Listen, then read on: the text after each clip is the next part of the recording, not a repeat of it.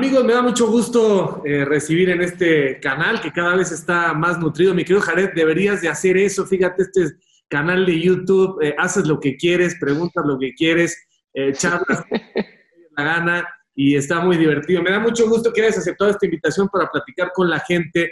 Y aquí lo que tratamos es un poco de recuperar el pasado para que el público entienda cuando alguien se consolidó en el tiempo como futbolista y ahora como comentarista, cuando entendemos que se llega a un éxito sostenido, pues hay una vida que contar que normalmente incluye disciplina, paciencia, trabajo, no es nada más llegar y hacer goles en mundiales, eh, en las ligas en las que jugaste y luego ser comentarista de ESPN. Primero que nada, ¿cómo estás? ¿Cómo te trata la cuarentena? ¿Qué estás aprendiendo? Ya estás cerca del tostón, yo ya llegué ahí, y ya estamos duritos, ya empiezas a decir, tengo que hacer todo más despacito, ya tienes materialmente lo que vas a tener casi casi en la vida. ¿Cómo estás? ¿Cómo está la familia, Jared? Javier, qué gusto saludarte. Eh, sí, así es.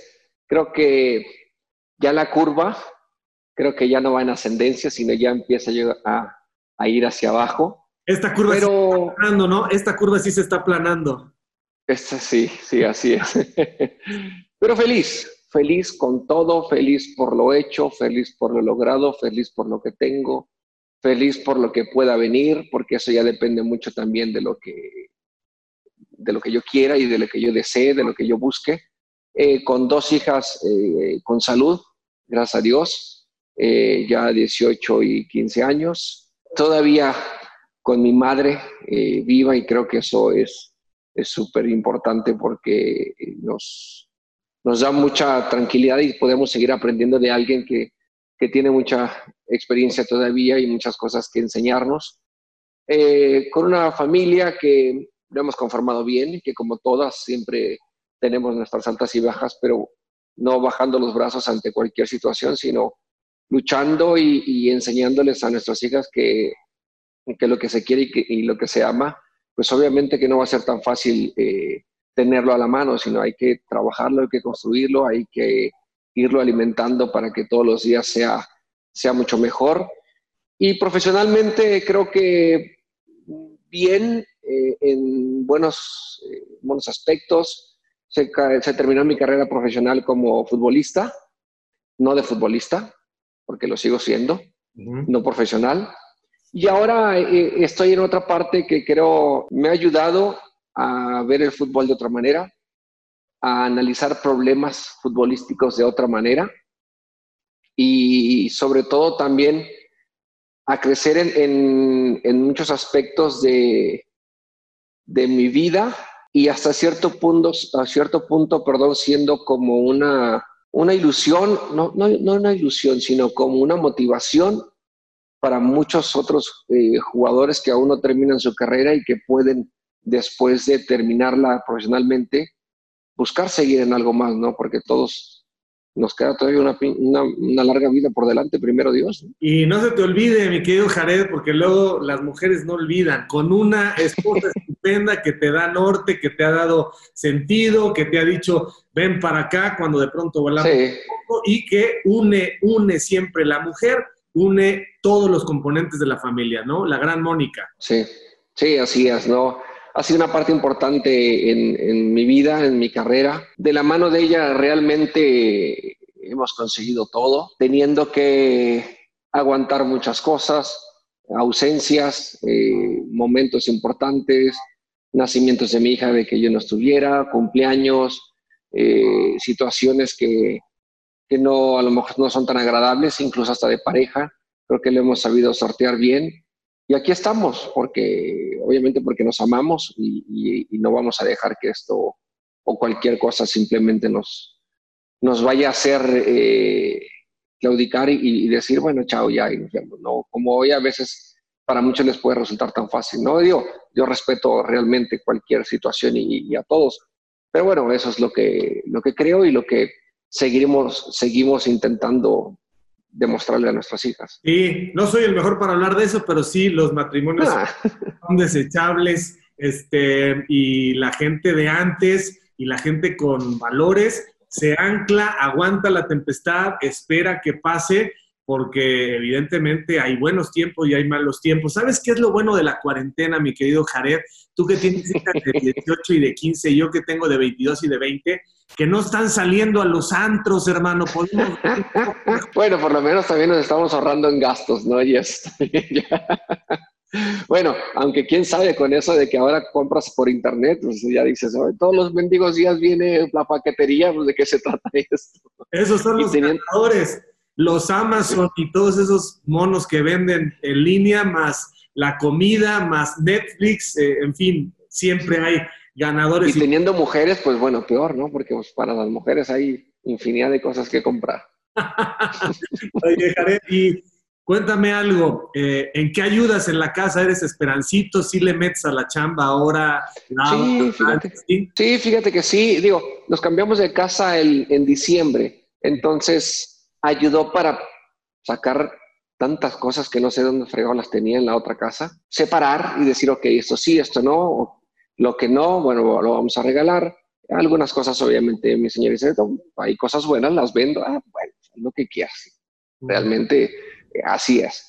Y las cosas, bueno, pues bueno, ahí vemos a ver dónde las podemos acomodar, dónde pueden quedar, si las podemos restaurar para que eh, queden mejor y empezar a acomodar todo, a acomodar nuestro cuarto, y los cuartos de las niñas y todo ese tipo de cosas. Y fíjate que siempre he sido de, cuando estoy en casa, estoy para ellas y yo les ayudo realmente en todo. Eh, si le toca hacer comida a mi mujer y estoy con ella ahí, oye, dice, pues, apártame, papa o apártame la cebolla. Ah, sí, ahí me pongo y me pongo a partirles algo, lo que sea, ayudarles ahí en la comida, o bueno, yo me encargo de hacer el agua, o me pongo de poner la, a, poner la mesa, y así, o ese tipo de cosas, o afuera, que a veces ando, y ando con el chavo ahí que, que anda por fuera trabajando, pues me pongo ahí con él a limpiar los vidrios, a limpiar una cosa, o ayudarle en esto, lo que sea. Pues es que al final es mucho tiempo el que estás acá, y yo creo que nunca me había pasado tanto tiempo en la casa así, y que a veces pues hay que buscar entretenerte en algo, porque ya estar solamente en el teléfono o solamente en la televisión, pues como que no. O sea, lo único que ha pasado, yo creo que me he vuelto que ya tengo que utilizar los lentes más seguido, entonces no, creo que no, es algo muy bueno. Y, y, obviamente tener actividad. Afortunadamente uno que vive en provincia tiene esa facilidad de, de poder hacer un poquito de más cosas, ¿no? Aquí eh, donde vivimos hay un lugar para salir a caminar, para salir a correr, entonces eso te ayuda muchísimo más ¿no? a, a, estar en una ciudad tan grande como la de México, que a veces es un poquito más limitado. ¿Y cocinas? No, no cocinas tú. No, fíjate que no, no soy mucho de darse, que se me dé la cocina. Lo único, así, como todo, eh, la carne asada, que a lo mejor no tiene tanta ciencia, si es que no la quiere ser tan profesional, pues ahí sí, los fines de semana, pues sí, me pongo ahí a cocinarles un poco y ahí convivir a veces entre los cuatro o si invitamos a alguna pareja o algo, unos amigos, pero es eh, así realmente lo que, lo que más hago de, de cocinar, ¿no?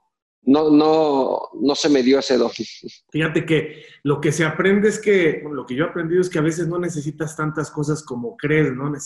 crees que necesitas los viajes, crees que necesitas estar ajetreado. Sí se extrañan algunas cosas de, de la convivencia social, pero de pronto pasan los días y dices, bueno, estoy bien, estoy con los que quiero, estoy sano, y entonces eso hace como que reflexiones, y ahora en tu cambio de casa seguramente dijiste cuántas cosas no necesitamos, ¿no? Porque en realidad pues, nos llenamos de, de satisfactores que nosotros mismos creamos. ¿Qué es lo que más extrañas de afuera? ¿Qué es lo que vas a hacer en cuanto te digan, todos afuera, ¿qué es lo primero que se Fíjate que el poder salir a cenar puede ser con mi esposa, porque sí, somos mucho de, salir a cenar. El poder hacer lo que tú quieras cuando tú quieras.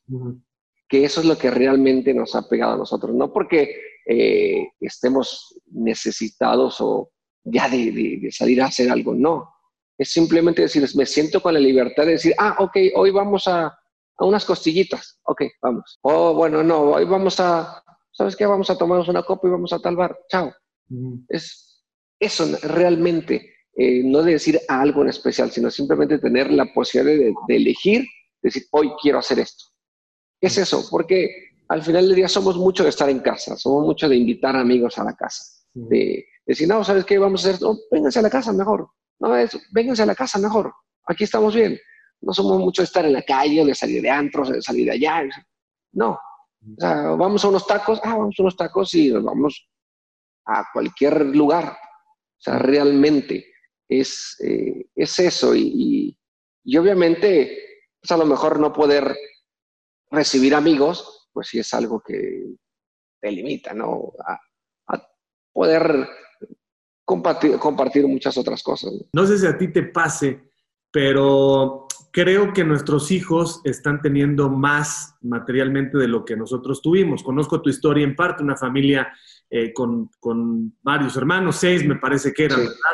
Eh, eh, siete conmigo, sí. Siete, seis, sí, seis y tú siete. Y seguramente, pues en esas circunstancias, hombre, pues hay para lo necesario y a darle en la vida. ¿Cómo crees que estés manejando esa parte con tus hijas? ¿No te estás, no nos desbordamos después y les damos lo que nosotros no tuvimos y luego ya no aprecian las cosas? Sí, en parte, en parte, y creo que en eso también hemos como tratado de encontrar un punto medio con Mónica, porque ella siempre me, me hace ese comentario, dice, tampoco quieras que ellas no les falte lo que a ti te faltó. Dice, también hay que enseñarlas a que realmente lo que tienen lo valoren y lo disfruten. Mm. Y uno puede equivocarse en ese sentido en algunas ocasiones. Si es que no trabajas para darle una mejor vida a tu familia, entonces ¿para quién? Creo que sí hay que encontrar el punto medio, enseñarles a valorar las cosas, enseñarles a darle eh, su, y su momento y, de entender y de hacerles entender cuándo es el momento de que ellas puedan tener algo. Por ponerte un ejemplo, ¿no? Los celulares de hoy en día. Cuando mis hijas empezaron a tener, la mayor que tenía 12, así, la otra pues, le lleva tres años, tenía 9, entonces ya muchas amigas tenían celular. Entonces, siempre la grande, ¿por qué no tengo celular? la respuesta de Mónica y de digo, es que no lo necesitas. Si todo el día estás en la casa y estás con nosotros, ¿para qué quieres un celular? En el momento en que empieces a salir y que nosotros sepamos de que te vamos a dejar en un lado y que queremos estar en contacto contigo para saber cómo estás, dónde estás y lo que sea, ah, ok, tenga su celular porque por, por necesidad y por, por tranquilidad de nosotros. Ya después, con los años, obviamente se va viendo, se va volviendo hasta como una herramienta también para la escuela. ¿no? Que el teléfono, que el iPad, que la computadora y que dices, bueno, ok, está bien. Y una de las cosas que, que Mónica les, les, comentaba mucho, ¿no? Y a muchos amigos también, dice, por eso los juegos infantiles siempre traen una parte que dice cinco o más, o a partir de, de tal edad. Por algo te lo ponen realmente, porque así es. Antes es mucho más complicado hacerles entender. Yo les digo a mis hijas hoy, eh, no, con tantos teléfonos y lo que cuestan 20 mil pesos, 30 mil pesos, digo, ¿sabes lo que es? Son 20 mil, 30 mil pesos para que en un momento, ay, se me cayó. Digo, el día que te los ganes, el día que te ganes los 20 mil pesos y que te compras un teléfono y sepas lo que cuesta, realmente vas a entender, decir, lo tengo que cuidar. Y hoy ellas sí tienen su, eh, su mensualidad o su semana o una parte de, de, lo que les damos. ¿Quieres algo? Cómpreselo. Tienes su dinero. Ah, pero es que ustedes me lo pueden dar. Sí, pero cómpratelo. Tú también tienes. Nosotros te compramos lo que nos toca a nosotros, que es pues ropa, zapatos. Eh, ok, vamos a ir a, comer o algo. Ah, yo lo pago, está bien. Pero gustos, cómpratelos tú. Porque solamente así vas a aprenderle a darle el valor a lo que te estás comprando. Hoy un ahorro para comprarse sus, sus, ah, bueno, hoy los cuida como si fueran su, lo mejor que tiene. Anteriormente ya le habíamos comprado unos. Los echó a perder o se le perdió uno, lo que sea. Chao. Usted cómpreselos si es que quiere otro. No, pero es que cómpreselos. Y ahora sí los vas a cuidar. Y ahora sí los cuida. Y entonces creo que sí es difícil poder eh, hacerles entender a ellos y hacernos entender a nosotros mismos el, decirles cuando no, no te lo quiero comprar aunque pueda. que sepan el valor de las cosas, que aprendan a administrarse, porque la vida no es así. Cuando tengan que volar solas, Entonces va a decir que, que ella trabajo y me pagan esto, sí, eso es lo que paga el mercado, los privilegios que hay en esta casa, o sea, en tu casa son extraordinarios, o sea, y, y uno los, los eh, digamos, deforma, los malacostumbra, les estás eh, en ese momento eh, incluso mutilando las expectativas y van a llegar y van a decir, ¿qué es esto? ¿No? Se pueden frustrar porque no hubo un entendimiento gradual de la realidad. Pero en fin, yo también les digo, si no me contestas el WhatsApp, no me importa si, no, si se lo haces a tus amigos, pero a mí me lo contestas porque yo te lo pago. El día que yo no te lo pague, entonces mándame al caramba si no me contestas el mensaje, pero por lo pronto, si pasa una hora y no me contestas el mensaje, y así les, hay que bajarles, ni, modo, ¿no? No, sí, claro. Yo eh, eh, con esta cuarentena, pues a mí me han salido muchas cosas, ¿no? de poder hacer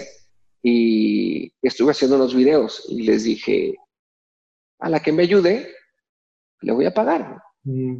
Hacíamos los videos, la más grande me ayudaba, los editaba, papá, le cortaba, aquí está papá. Ah, ok, perfecto, lo mandaba. En el momento de que me pagaron, digo, ah, bueno, ¿cuánto habíamos quedado por video? No tanto, ok, aquí está lo que te toca por video que me hiciste. Y la otra, ah, chis, ¿y por qué yo no? Tú me ayudaste en dos, te pago dos. Sí, pero es que a mi hermana le, te ayudan más, entonces, ¿por qué le dijiste a ella? No, yo les dije a las dos. Y tú en una ocasión me dijiste, ay, ya papá, ya me cansé, que esto y que el otro, que yo también sé editar. Pues bueno, tú no te prestaste ni, ni quisiste, ay, no, nada más es estirar. Ella se dio el tiempo, me aguantó a que terminara de grabar, después de grabar, se dio su tiempo para poder editarlo y todo y lo que sea, para que veas que hacer algo tiene una consecuencia. Tú no quisiste hacer algo, tú no tienes nada. Bueno, mi cara, aquí estamos sacando nuestros traumas de papás, de, adolescentes, pero, pero son temas que, que vale la pena. Oye, tocando otros temas, eh, ¿Qué tan difícil es quitarte? Ya me dijiste que sigues jugando fútbol, eso es eh, simplemente algo increíble, te felicito. Así sea con bastón, con muleta, yo también sí. jugar fútbol hasta donde se pueda siempre. Pero ¿qué tanto te quitaste ya el uniforme de futbolista para la crítica. Luego es bien complicado hacer la transición de exfutbolista a comentarista y que esos compañeros que empezaron contigo, tú eras más veterano, de pronto dicen, yo volé Jared, ¿por qué me tiras así? No aprenden a diferenciar que ya tienes otro rol. ¿Es difícil eso? Sí, es complicado. Depende, depende también de tu forma de ser. Es la realidad, ¿no? Creo que no trato de criticar, simplemente trato de decir lo que estoy viendo y lo que cualquier televidente está viendo, a lo mejor explicado con, con un poquito más de términos eh, de fútbol y el diciendo eh, un poco del por qué pudo haber pasado las cosas. Mm. Eh, tengo ya casi 10 años en que me retiré, los mismos que tengo trabajando en televisión, y, y creo que desde un principio entendí lo que quería hacer. Hablar de fútbol, eh, no tratar de engañar a nadie ni decirle si lo que tú estás viendo eh, es blanco y yo te digo rosa, tienes que creer que es rosa. Si tú estás viendo que es blanco, es blanco. Ah, bueno, ¿por qué es blanco? Ok, ¿por qué es así? ¿Por qué es otro? Ok, no te voy a tratar de cambiar tu forma de pensar.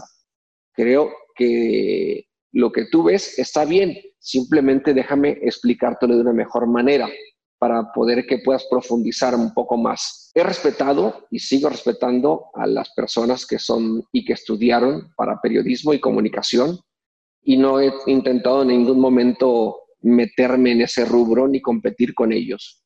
Eh, porque hay muchos que se han como metido mucho en el papel de decir que los eh, jugadores nos hemos llegado a quitarle oportunidades a alguien más. Mm. Y yo creo que no, yo creo que a lo mejor también los mismos programas necesitaban un poco la opinión de quienes estuvieron ahí para dar otro punto de vista. Y desde mi parte he tratado de, de, darle su lugar y de hablar simplemente de fútbol. Por ejemplo, hay un invitado en algún programa, en un programa, la parte de periodismo, la parte que quieran eh, o que tienen mejores preguntas para hacerlas, van a ser los que estudiaron. Mm. Yo los dejo, de ahí yo no me meto. En el momento en que pasamos a la parte de fútbol, pasamos a la parte de cancha, ah, ok, ahí déjame entrar. Ahí déjame a mí profundizar en, ese tema y, veremos qué tanto podemos sacar. Eh, no me gusta ser el, centro de atención y me gusta tampoco ser el que tenga la mejor pregunta, porque podrás tener la mejor pregunta, pero la peor respuesta. Este, y creo que en ese sentido me, he mantenido bien, estoy rodeado de, buenos compañeros a los cuales le he aprendido y les he dado las gracias por darme mi lugar y por darme eh, el apoyo cuando lo necesito.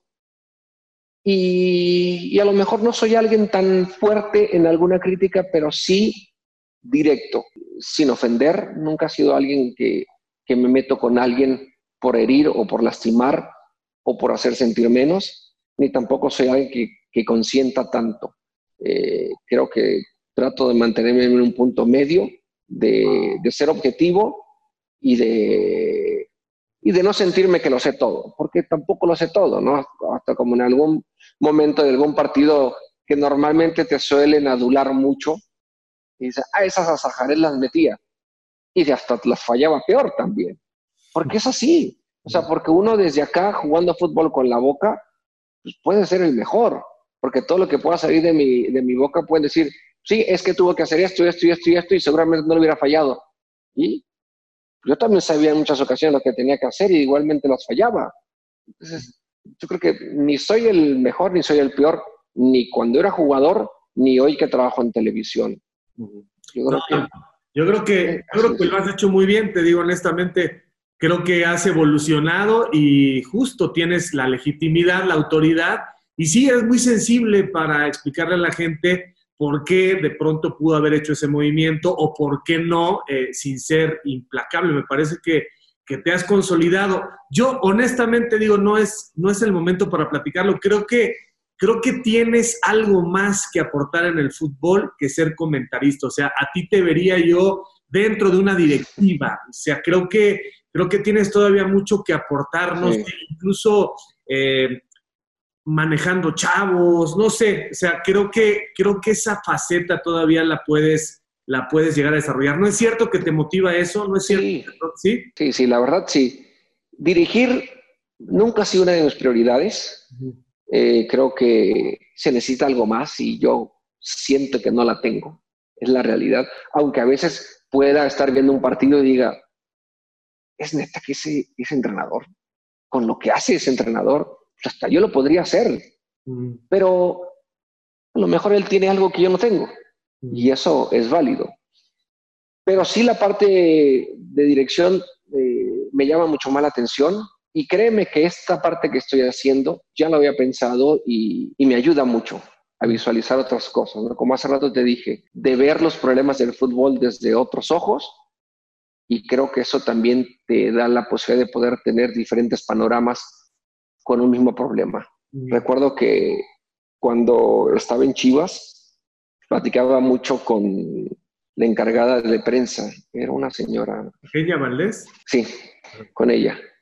Cuando yo estuve tuvimos muchos problemas, ¿no? Despidieron a Efraín, estuvo Omar Arellano, como tres partidos después de Omar Arellano pusieron a, Paco Ramírez. Entonces, yo ya estaba obviamente en, mi etapa de salida y pensando en, un futuro, ¿no? Yo me sentaba con ella y le decía, ¿cómo ves esta situación que está pasando? Trae repercusiones para el equipo.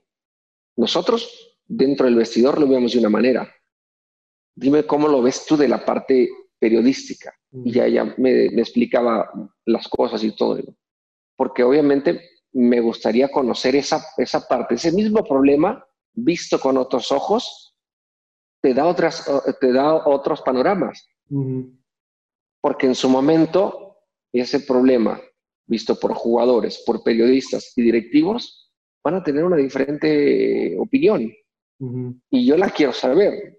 Y yo creo que estoy en, esa etapa, ¿no? De conocer cómo un problema puede ser visto desde la parte periodística, ¿no? Conocer a los que están ahí para saber cómo pueden reaccionar. La parte de jugador la tengo porque estuve y sé cómo piensa el jugador. Y en su momento, cuando, si Dios lo permite, que me toque estar en un equipo, poder un poco anticipar cómo pueden venir las cosas desde, desde los diferentes ángulos. Y, y, eso es algo que creo que estoy tratando de, eh, de absorberlo bien y de conocerlo bien. Me gusta la parte directiva, me gusta el acercarme al jugador, me gusta exigirle al jugador y me gusta hablar con el jugador en el sentido de, no de enseñarle, sino de mostrarle lo que puede pasar si, si dejas o no dejas de hacer algo. Las consecuencias, los beneficios y todo lo que ocurre en el camino. Hoy a veces me pongo a entrenar con algunos niños, con algunos chavos, ¿no? Y les digo que la carrera del jugador no tiene una línea segura. No hay un camino que te lleve directo, seguro a jugar. No lo hay. Hay una línea que te ayuda a ir en la línea, en la línea, en la línea correcta. Pero hay muchas cosas en el camino. Mm. Desde tu juventud, que llegará el momento en que tengas los 15, 16 años en que digas, quiero cuidarme, o sea, quiero ir a entrenar o me voy a la fiesta con mis amigos. Porque va a llegar el momento en que te van a decir, oye, eh, ¿te acuerdas de la niña que te gusta? No, sí. Ah, bueno, estamos aquí en un plan, en una casa de tal, y aquí está, ¿no te quieres venir? Y tú sabes que el día siguiente tienes un partido, porque los chavos no se concentran, ¿no? Los de la sub-20, la sub-15, sub-17. Entonces llegará el momento en que digas tú, ¿voy o me cuido para mañana? Ese es un dilema que vas a tener que sortear aquí y te vas a tener que decir, ah, eh, híjole, eh, pero está la chava y si no voy, pues a lo mejor el otro güey me la puede bajar, pero ok, voy un ratito y porque mañana tengo que jugar. Ya cuando empiezas a dividirte, ya estás poniendo por encima otras cosas.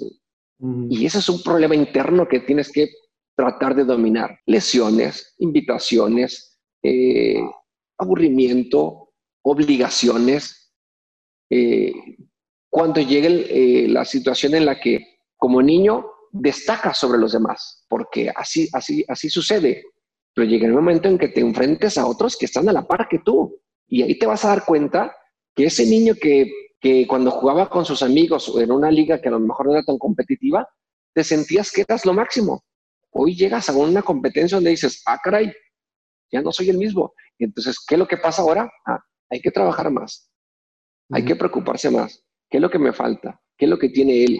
Entrenadores que a lo mejor en su sistema no les puedes gustar o simplemente le caíste mal. Todos esos caminos, digo, si los logras hacer bien, te acercas a algo. Y aunque tengas las grandes condiciones, nadie te va a asegurar que vas a jugar en primera división. Entonces, creo que eh, esa parte la puedo explicar, Javier, porque me tocó vivirla. Y yo les digo, todavía me encontré a un señor en el en super el fútbol eh, es, muy corrupto y no puede ser eh, que sea de esa manera porque hay un niño que yo conozco que juega muy bien y, juega excelente y, estaba platicando con su papá y, me dijo que no había quedado en el equipo porque le pidieron 100 mil pesos para que se quedara. ¿Quién? ¿Le pidieron 100 mil pesos? Sí, es que me dijeron, no, que sí juega muy bien, pero pues, ¿qué tiene que pagar 100 mil pesos para que se quede? Tan locos. Es mentira. Sí, eso me dijo su papá. Digo, es que eso es lo más fácil a veces poder decir o justificar algo. No sé si pueda pasar o no. Yo simplemente lo digo por mí. Lo mejor puede ser que haya alguien que lo haga, pero creo que no. Mm. Yo vengo de un pueblo donde 100 mil pesos no me los, ni me los imaginaba realmente. Donde a lo mejor el fútbol no era algo que destacara tanto. Yo trabajé, luché, lo hice porque me gustaba realmente, no porque era mi obsesión llegar hasta allá. Pero así fui, toqué la puerta, hice lo que tenía que hacer. A lo mejor me encontré con buenas personas que, me ayudaron y me fueron llevando paso a paso. Fui a Guadalajara, hice mis pruebas, me quedé, viví en Casa Club. tengo realmente todo lo que a lo mejor muchos jugadores tienen, paso a paso de que alguien me diga de que tenga que pagarle a alguien, o tuviste un padrino, yo no tuve a nadie. Si es que económicamente se llama tener padrino. Si mm. tuve personas que me ayudaron y que fueron importantes en mi carrera, en mis inicios, como Efraín Flores, que para mí creo que es alguien que me, eh, me ayudó mucho y me dio en, en ese sentido. Y ese tipo de cosas son las que me tocó vivir y si a mí algún chavo llega y me dice algo, le digo, si estás mintiendo. Llegué al entrenamiento tarde, no pude ir al entrenamiento, me pasó esto. Pues yo también me iba en camión, no en uno, hasta en dos camiones me tenía que ir. Yo tampoco tenía zapatos, yo tampoco tenía esto que hacer. Bueno, es parte de lo que te toca vivir. Y llega el momento en que si tú haces correctamente, pues te tocará estar acá, donde a lo mejor tú crees que te lo mereces o para lo que trabajaste. Y eso creo que a los jugadores jóvenes les hace falta mucho entender y valorar cada momento. Hoy agarrar como ejemplos el tipo de juego de los jugadores. No agarrar como ejemplo el llegar a un partido de fútbol ir, e ir peinado como va tal jugador o tatuarse como lo hace él. Digo, hoy em, estamos siendo los jugadores de fútbol un poco de mal ejemplo para las nuevas generaciones, mm. de preocuparse más por cómo te ves, cómo entras a la cancha, que por lo que puedes hacer dentro de la cancha.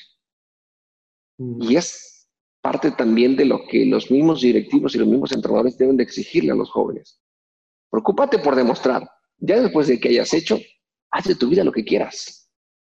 Y agarra buenos ejemplos, esos ejemplos que te hagan crecer, esos ejemplos que digas, yo quiero ser como él, yo quiero hablar como él, yo quiero vestirme como él. Ah, ok, perfecto. Llegará un momento que lo hagas. Pero sé un profesional como tal. Y como lo es él, porque él para llegar hasta donde está, pues, tuvo que pasar muchas cosas. Contaste la historia muy rápida, pero obviamente recorriste todos los terrenos, el pavimentado, ya al final, pero primero las piedras, la terracería, y lo cuentas con una convicción porque fuiste de frente, de frente, de frente. Claro, tenías el talento, pero el talento no basta, la mentalidad. Y en esto que acabas de contar, eh, hay mucho que debes de transmitir. Por ejemplo, Atlas y Santos no te han invitado a sus directivas, no. a Ragorri, no. No, en su momento tuve, cuando me retiré, eh, la invitación de Memo Cantú cuando trabajaba en, Jaguares. Pero yo tenía 17 años en esto, ¿no? Entonces, eh, mi último año de profesional estuve solo. Mi mujer y mis hijas ya se habían regresado a Torreón. Entonces, mis seis meses en Morelia y seis meses en León, como que digo, ya no estoy para esto. A mí me gusta llegar a mi casa después de un día de trabajo, que era ir a los entrenamientos, y llegar a mi casa y que mi casa oliera a familia, que mi casa oliera a la hora de la comida, que se está preparando la comida. Eso era lo que a mí me encanta, eso a mí me encanta. Y viviendo solo era llegar a mi casa y, sentir una soledad. No, ya, ya, no me está gustando esto así. Entonces, cuando viene este ofrecimiento de Memory o me acabo de retirar, digo, déjame descansar un rato. Realmente quiero estar en mi casa, quiero disfrutar a, a mis hijas y ya después, más adelante, veremos. Digo. Al menos el mes viene el ofrecimiento de ESPN, aunque es otra cosa, es totalmente diferente. Pero la verdad se han portado súper bien conmigo. Eh, empecé yendo los fines de semana o cada 15 días. Entonces, como hasta cierto punto manejo mis tiempos y eso creo que me ha mantenido bien y, me he sentido bien. Yo creo que veremos, veremos, tiempo al tiempo.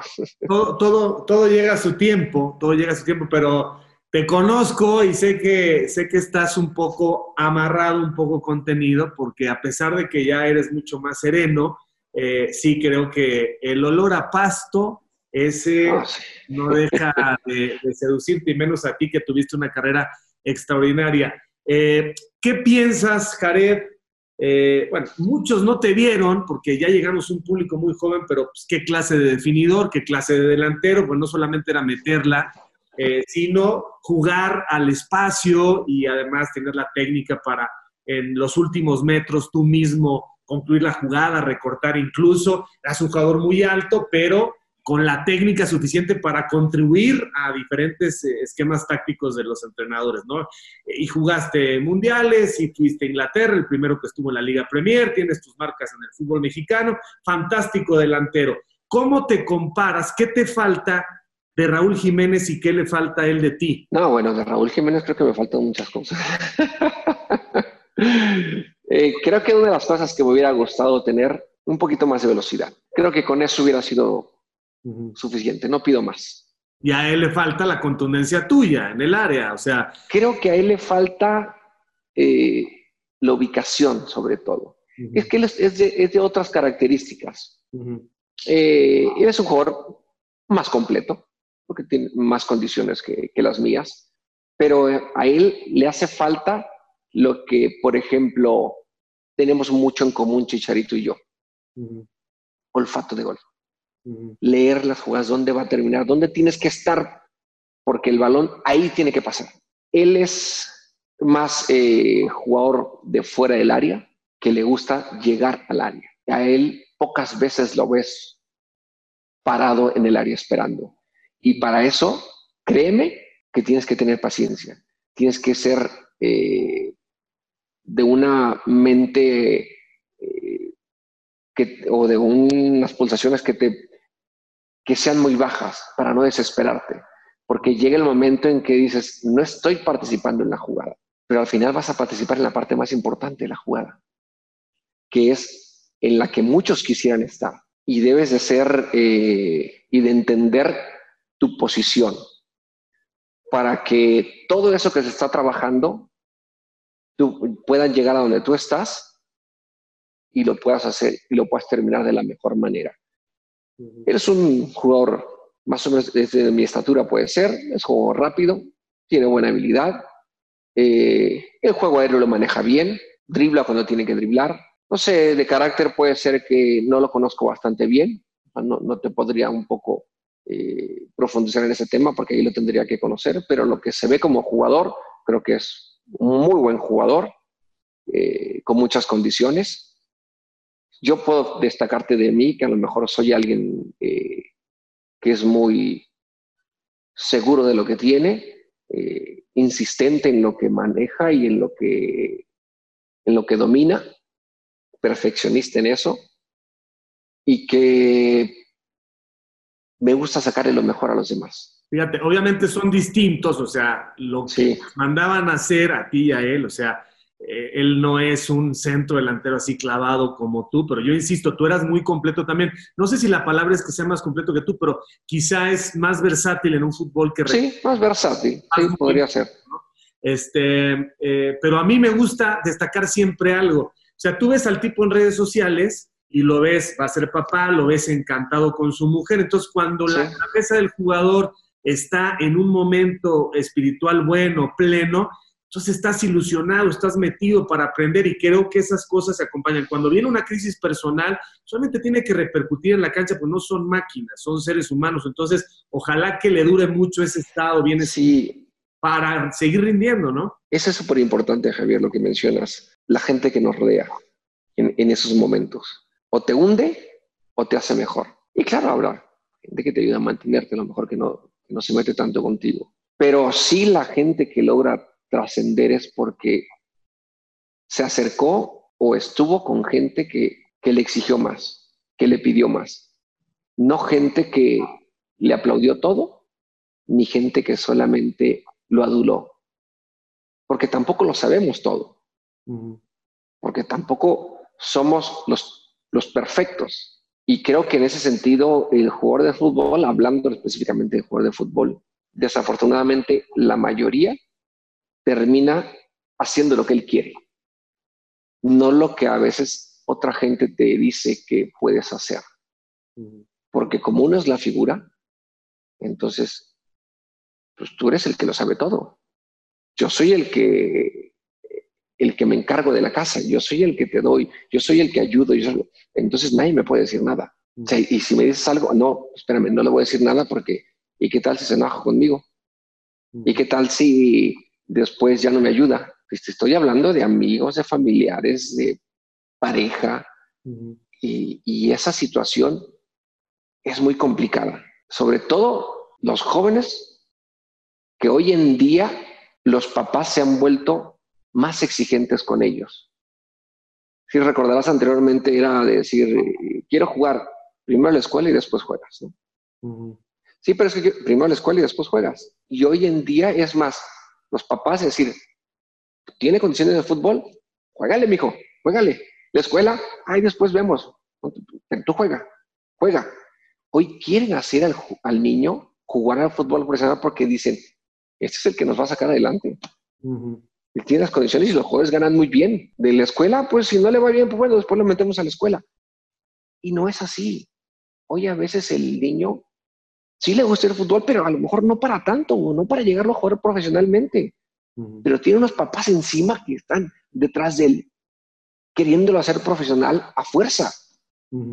Y en muchas ocasiones son los papás los que están peor que los, que los jugadores. o hasta las mismas esposas también que les exigen más, que les piden, es que tú te mereces, es que, es que yo no entiendo por qué él no juega, él juega y tú no. Deberías hablar con el técnico y dices, espérame, entonces, ¿qué es lo que estás creando? Conflictos, conflictos, conflictos.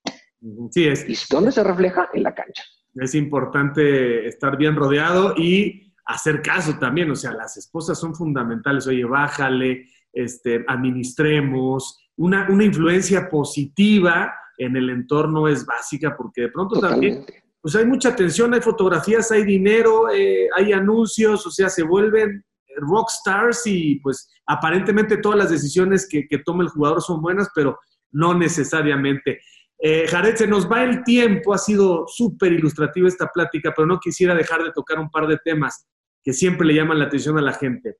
Eh, las declaraciones de Osorio, y no es eh, hacerle eh, una fogata y meterlo, no, yo creo que no se trata de él, se trata del concepto, o sea, se habla mucho de que lo que termina faltando en los mundiales, más allá del quinto partido, pero lo que termina faltando en los mundiales es la mentalidad del jugador mexicano. ¿Qué rayos es eso? Si es cierto, no es cierto, porque la gente se confunde, lo que termina faltando es calidad o termina faltando mentalidad, porque eh, a veces creo que nos hacemos menos, pero a veces sobrevaloramos el nivel que tiene el futbolista mexicano. ¿Cuál es tu reflexión de lo que dijo Osorio? Esto de preguntarles antes del juego contra Brasil, ¿estábamos listos para ganar a Brasil? Y dice que encontró silencio. Yo creo que es muy desafortunada la declaración porque es un poco cobarde. ¿Por qué no lo hizo al día siguiente, no? O sea, y además ya sabía las estadísticas, ya sabía dónde había llegado México, ya conocía a los jugadores, se hubiera quedado en su país, pero te digo, tampoco quiero agarrarlo a batazos, aunque aquí ya también terminé por... Dime qué piensas. Ah, yo creo que, no sé si se equivocó en, las palabras que usó, que pueden ser, que se malinterpreten. Eh, conociendo a algunos de los jugadores, eh, no creo que se hayan quedado callados.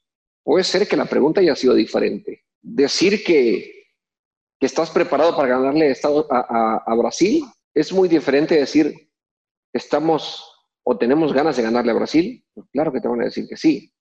¿Estamos preparados para enfrentar este juego? Pues, a lo mejor puedes estar preparado para enfrentar el juego. Pero para ganarle, ah, bueno, eso ya es diferente. Porque con lo, con lo que tú trabajes o lo que tú prepares como técnico, nos vas a dar las herramientas para que nosotros la llevamos a cabo dentro de la cancha y podamos ganarle a, Brasil.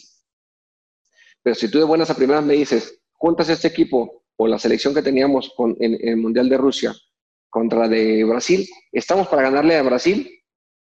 Pues siendo realistas, pues no, porque son mejores jugadores. Es la realidad. ¿Cómo les puedes competir? Claro, con una buena concentración, con un buen trabajo, con un buen eh, trabajo grupal, con una muy buena táctica y sin errores. De que pueden pasar, pueden pasar, porque se le ha ganado, no solamente a Brasil, sino a Alemania, sino a Francia y a muchas selecciones campeonas del mundo. Les ha ganado. Pero de 20 veces que juegues contra ellos, ¿cuántas veces vas a perder? El 80%, 70%. ¿Por qué? Porque la calidad al final se va a hacer sentir. Y tú preguntabas eh, eh, o decías, ¿qué nos hace falta? ¿Calidad o mentalidad? Las dos, obviamente. Eh, la calidad está más que, que mostrada. Por algo están donde están. Por algo han conseguido lo que han conseguido esos jugadores. Y que esa calidad los ha llevado a la otra parte que nos hace falta, que es la mentalidad. Y que solamente estando en esos equipos y con esas obligaciones y con, esas, con esos partidos que juegan semana tras semana o esos torneos que tienen como la Champions, pues obviamente mentalmente te hacen más fuerte, Javier. Es la realidad. No es lo mismo enfrentar un partido de Champions entre el Chelsea y el Inter, o el Chelsea y el Milan, o el Madrid y el United, a enfrentarte eh, América contra el Galaxy. Entonces, ¿qué es lo que pasa? Que vas creciendo mentalmente. Futbolísticamente, obviamente, te enfrentas a mejores, juegas con mejores y te vas haciendo mejor. Todo se te va haciendo más fácil. Y mentalmente estás preparado para ir enfrentando partidos semana tras semana complicados y que tú te vas haciendo fuerte en ese sentido y vas sabiendo cómo encararlos. No solamente el de la Champions, sino también el de la liga, donde equipos están obligados a ganar semana tras semana. Y no obligados a ganar por ganar, sino a jugar bien, a golear y gustar. Porque así son la mayoría de los jugadores que me digas que juegan en Brasil, juegan en los mejores equipos de las ligas del mundo. Obviamente que mentalmente están preparados. Y para ganarle a esos equipos, pues sí llegará un momento en que ellos a lo mejor se relajen cuando juegan contra nosotros porque saben que son mejores. Y cuando menos piensan, dicen, ah, caray, pues estos como que están muy bien en, lo que juegan, juegan bien, tienen una, eh, eh, mentalmente están fuertes y será difícil poderles ganar. Entonces ya cuando quieren reaccionar, pues ya traen al otro encima y ay, güey, no, no, no, no, encontramos la manera. Pero también cuando ellos se aplican, pues realmente nos van a dar un baile. Claro, nos hace falta tener más jugadores en mejores competencias y nos hará eh, entender que vamos a crecer futbolísticamente y mentalmente. Esa es la realidad. Y te lo puede decir mucho cuando estuvieron en su momento tanto Hugo como Rafa, que estuvieron en Madrid y en Barcelona, cuál era la obligación, semana tras semana, sin importar el rival que tuvieras. Ahí sí era obligación. Y acá dime qué obligación tenemos. Ahora, ¿qué es primero, Jared? ¿El huevo o la gallina? Te voy a decir a qué me refiero. Em, fíjate, el caso de Gerardo Torrado a mí me parece muy revelador porque Gerardo Torrado tenía una calidad media, o sea, no era un tipo tocado como Rafa Márquez, como tú, o sea, dotes naturales realmente hay que potenciarlos con mentalidad y con decisión. Quisiste ir a Inglaterra, tuviste la convicción, ¿no? Y Gerardo Torrado también, pero lo que pasa en México es que o los quieren vender para el mercado europeo carísimos y entonces en Europa te dicen, brother, está bien tu jugador, pero no vale eso.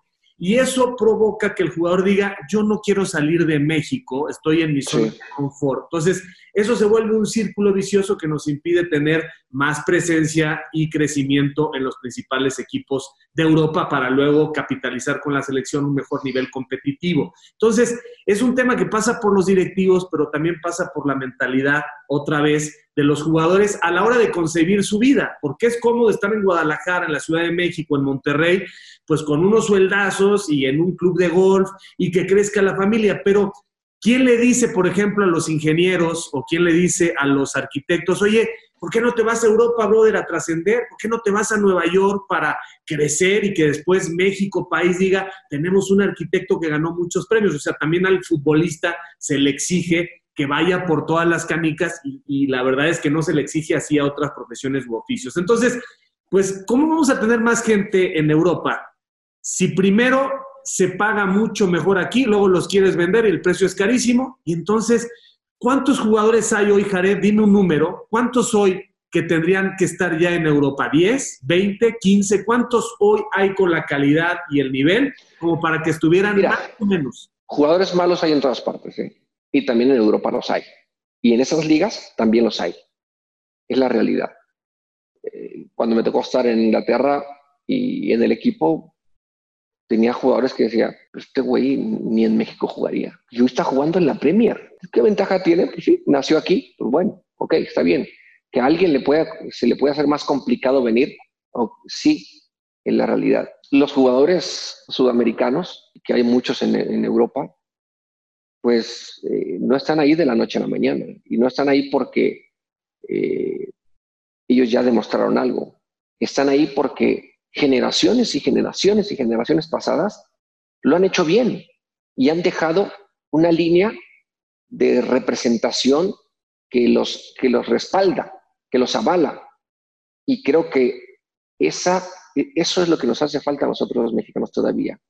Hacer que el fútbol europeo crea en el futbolista mexicano.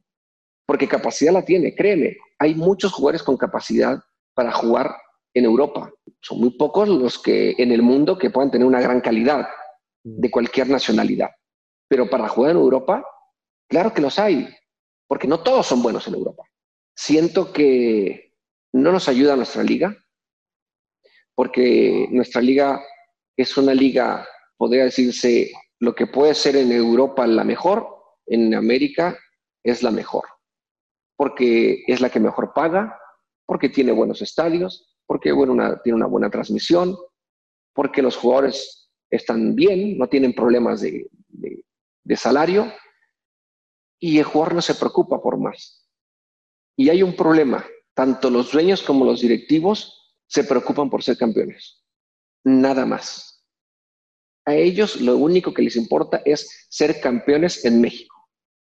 Y queda demostrado porque en competencias internacionales de clubes que ha habido, no les importa ser campeones de clubes internacionalmente.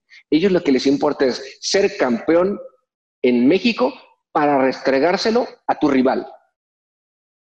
A Tigres le importa ser campeón en, México para restregárselo a Monterrey.